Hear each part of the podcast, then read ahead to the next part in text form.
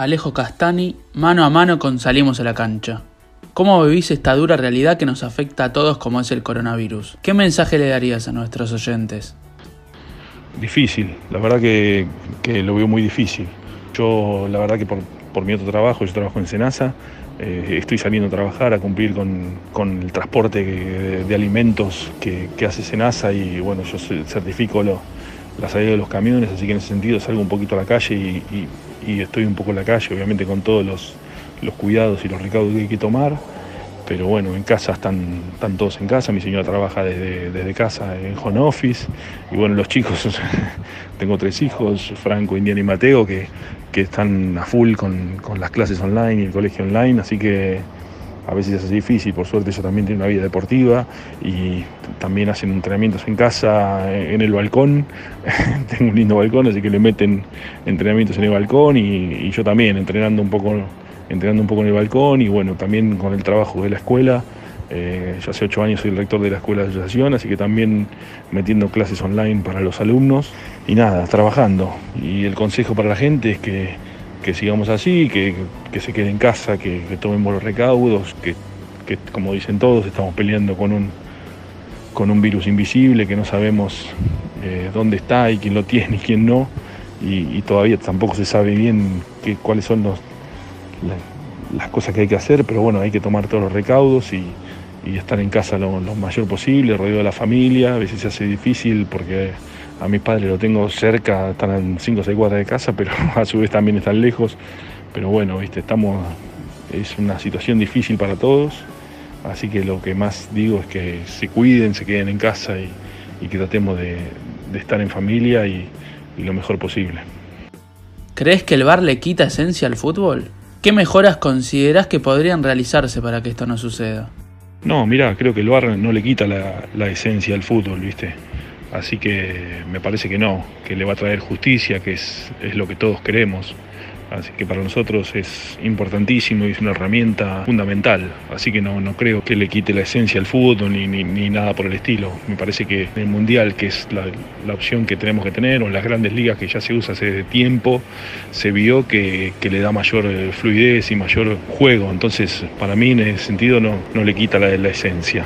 Con respecto a las mejoras, mira, recién nosotros ahora hicimos un pequeño curso el año pasado y bueno, estamos haciendo el curso ahora nuevamente, entonces eh, no te puedo hablar mucho de las mejoras. La verdad que lo vemos bastante completo y lo vemos bastante bien, así que hasta que no sepamos bien la utilización y, bueno, estamos viendo todo el tema de los protocolos que son muy estrictos y, la forma de usarlo, no podemos eh, tener las mejoras, ¿no? Claramente que obviamente cuando se instale acá en la Argentina va a llevar un tiempo de desarrollo y, nada, y como digo yo también, eh, lo usan los humanos, así que esto no quiere decir que no va a haber grandes errores, lo que sí está para ver los errores claros y obvios, o sea, una grosería que pase en, un partido, ahí está para, actuar el VAR, no para ver una pequeña piedrita. Eh, sino que está para ver una roca grande. Entonces esos grandes errores que a veces definen un partido, un torneo, un campeonato, no quieren que, que pase eso. ¿Cómo crees que funcionará el VAR en el fútbol argentino? Bueno, mirá, esperemos que, funcione bien. O sea, la verdad que, estamos haciendo un curso muy intenso con el tema del VAR, son muchas horas de curso, muchas semanas eh, encerrados en el 6 de capacitación, así que nos estamos preparando de la mejor manera de forma responsable y, de la mejor manera. Nos estamos capacitando, entrenando, tuvimos un curso bien en instructores de la Comebol también. Eh, bueno, acá el curso lo da Mauro Vigliano, que es el mejor, uno de los mejores, de los tres mejores del bar del mundo, así que lo está dando Mauro y, Hernancito Maidana con, con Sergio Viola y la verdad que la capacitación es, es excelente, así que tenemos muchas ganas, tenemos mucho entusiasmo y, la realidad es que esperemos que, funcione lo, mejor posible, estamos trabajando para eso, como todo, o sea, tanto el árbitro cuando es, un trabajo nuestro, que queremos salir a la cancha y no equivocarnos, eh, con el tema del VAR eh, es exactamente igual. Si tenés que elegir un árbitro para llevar al próximo Mundial Qatar 2022, ¿a quién elegirías y por qué? Con respecto al árbitro para Qatar, eh, bueno, ya obviamente para mí Patricio Lustó es el, es el mejor árbitro en la actualidad. Y, bueno, pero hay, hay grandes árbitros y grandes proyectos. hasta ahora los que están ternados por la FIFA y los que se empiezan a, ver como dos posibles eh, que van al que están en el proceso mundialista es eh, Fernando Rapalini y Facundo Tello, que fueron citados para el curso de la FIFA para, para el premundial. Así que la verdad que los veo muy bien a los dos, están muy bien los dos y, ojalá que, bueno, Fefo tiene un poquito más de ventaja por ya los partidos que jugó, Fernando tiene un poquito más de ventaja por los partidos que jugó, la verdad que me pone muy contento por él porque es un gran profesional, una gran persona y, un excelente árbitro. ¿Qué evaluación haces del arbitraje argentino hasta el momento? Bueno, yo soy parte del arbitraje argentino, así que la verdad que que lo veo bien, o por lo menos no lo veo tan mal como lo ve la gente.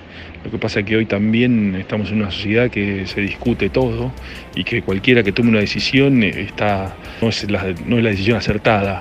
Eh, se discute todo, se, protesta todo, pero bueno, yo la verdad que, lo veo bien. El arbitraje hizo un gran cambio de, gente muy joven hoy en el plantel de Primera División y, en los planteles del ascenso. Hay gente muy joven. Eh, obviamente que todo se niveló, entonces capaz se habla de un error del árbitro o dos errores del árbitro en todo el partido y, eso define un partido. Pero bueno, la verdad que nosotros estamos trabajando para, bajar el margen de error lo mayor posible y yo lo veo, lo veo bien el arbitraje argentino.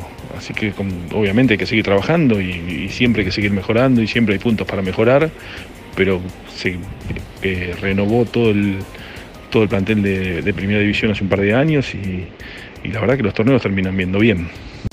¿Qué opinas de las malas críticas que les hacen a los árbitros hoy en día? Bueno, mira, las críticas siempre van a estar. Y como siempre decimos nosotros, es más fácil criticar al árbitro y no ver los errores eh, propios de, cada uno.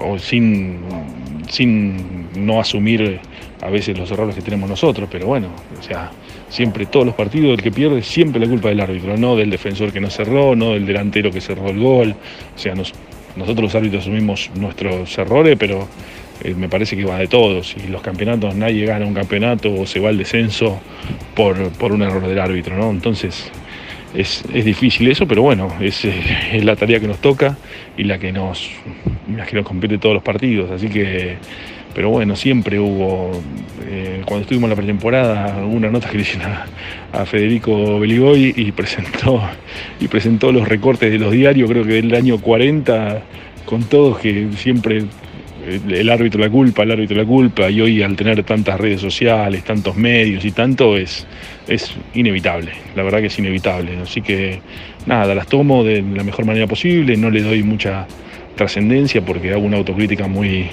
muy importante mía o, del plantel. Así que en ese sentido, nada, todo lo que sirva para mejorar está para bien y lo que es, es de mala leche no, no la tomo. ¿Cuándo debutaste oficialmente como árbitro? Soy árbitro de AFA desde marzo del 98. Llegué a jugar eh, hasta árbitro de primera D y bueno, después la escuela consideró que no tenía más futuro como árbitro y, me dieron la posibilidad de, pelear para ser asistente de primera división y debuté en el 2006, debuté en Nacional B, en, Almagro Aldo Civi y en el 2007 debuté en primera jugando Argentino Junior Quilmes con con el flaco Pesota. Y bueno, y después en el 2010 fui asistente internacional y bueno, y hasta ahora sigo, sigo dirigiendo Primera División. Así que la verdad que, varios años. ¿Cuál fue para vos el mejor partido que dirigiste? ¿Y el más importante? Como mejor partido, después de 13, 14 años de, asistente de Primera División, un montón. O sea, eh, no sé, semifinales de Copa Libertadores, haber viajado, eh, partidos de ascenso, de descenso, eh, campeonatos, la verdad que clásicos, o sea, haber jugado todos los clásicos, el único clásico que no jugué es eh, Unión, después jugué River Boca, jugué San Lorenzo Huracán, Independiente Racing, Gimnasia Estudiantes, el clásico tucumano, eh, Ñul Central, que es impresionante, o sea, la verdad que no me puedo quejar, obviamente que uno siempre sueña y quiere jugar algunos más, pero la verdad que en 13, 14 años de, Primera División y Nacional B eh, he jugado muchos partidos importantes y lindos. ¿Cómo fue ese repudiable hecho de violencia que sufrieron en 2014 en el duelo entre Sportivo Belgrano de San Francisco y Defensa y Justicia?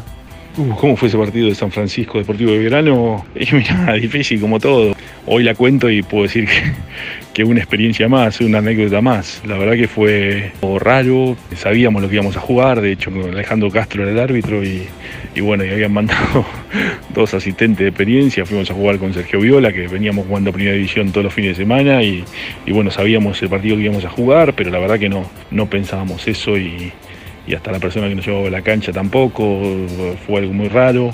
Eh, pero bueno, nada, la verdad que a veces uno lo toma medio como si fuese un hecho común de, nuestra sociedad, pero, pero bueno, fue raro. La verdad que algo raro y por suerte, gracias a Dios, eh, cada vez pasa menos. Así que en ese sentido esperemos que, que no pase más.